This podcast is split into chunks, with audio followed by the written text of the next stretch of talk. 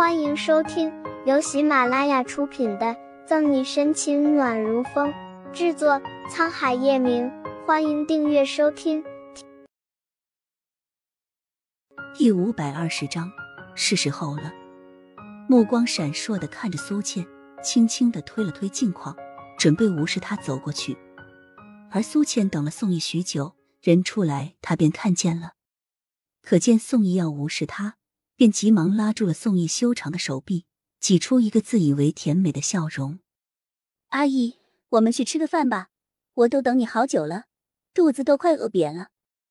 宋毅冷漠的扯了扯被苏倩拉着的手臂，面无表情的说：“不了，我还有点事情要办，先走了。”苏倩感受到了宋毅语气里的疏离，原本炙热的目光有些暗淡，但她还是紧紧拉住他，语气里。有些撒娇意味的说：“什么事情那么重要啊？人是铁，饭是钢。阿姨，我们先去吃饭吧，我好饿，好不好吗？”宋有些厌恶的皱了皱眉，淡淡的说：“真的不用了，警局里排了饭局，我作为副局长必须得去，不好意思。”说着，宋毅便用手轻轻的推开苏倩紧紧抓着他的手掌，坚决的离开了。苏倩的碎发被微风轻轻吹起。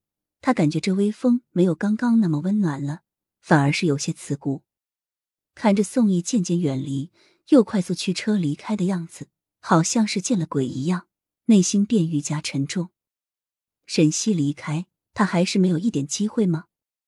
苏倩小巧的手掌紧紧的攥成拳头，咬牙切齿的样子看起来有点恐怖，眼眸里阴鸷的雾气越来越浓郁，渐渐的又散去。转而变为难过的朦胧，垂着头，苏倩缓缓的循着宋毅离去的方向离开警局，没想到正正撞在了一个软软且同样娇小的身躯之上。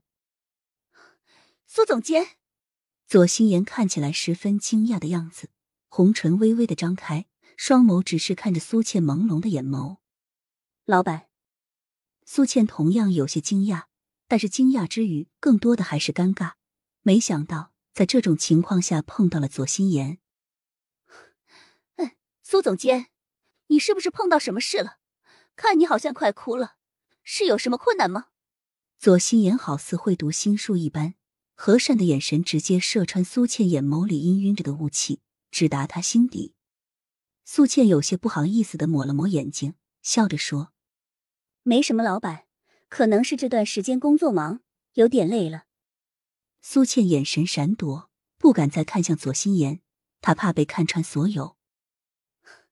你本来是想来邀请宋毅，我说的对吗？左心言见苏倩不肯说，倒是轻轻一笑，直接戳中了她内心的想法。几次的见面，左心言都像知心姐姐一样排解着苏倩的困难，故而就把她和沈西、宋毅的事都告诉了左心言。你怎么知道？苏倩有些讶异，抬起头看着左心言，有些紧张的攥了攥衣角，生怕他嘲笑自己。没什么，我猜的。毕竟你一个人出现在这里，不远处就是警局，你除了找沈西，不就是找宋怡吗？沈西昨天晚上就外出办公，那不只有宋怡可以找了吗？左心言用严密的逻辑指出他猜出事情的原因。嗯。苏倩不好意思的低下了头，不想再看向左心言，避免出糗。左心言见苏倩低下了头，嘴角勾起一抹意味深长的笑容。他明白，要想除掉沈西，那么现在失落的苏倩便是最好借刀杀人的武器。左心言拉了拉苏倩的手，一脸温柔的说道：“没关系，不用太在意。宋毅是什么人？”你还不清楚吗？他肯定不会那么无情的就拒绝你的，肯定是真的有什么急事了，所以你不用太放在心上。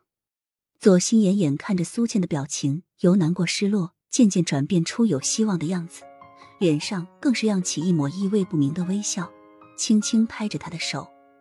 待苏倩眼神渐渐有了焦距，便知道是时候了。不过。左心言有些无奈的抿了抿唇，叹了一口气，欲言又止的样子。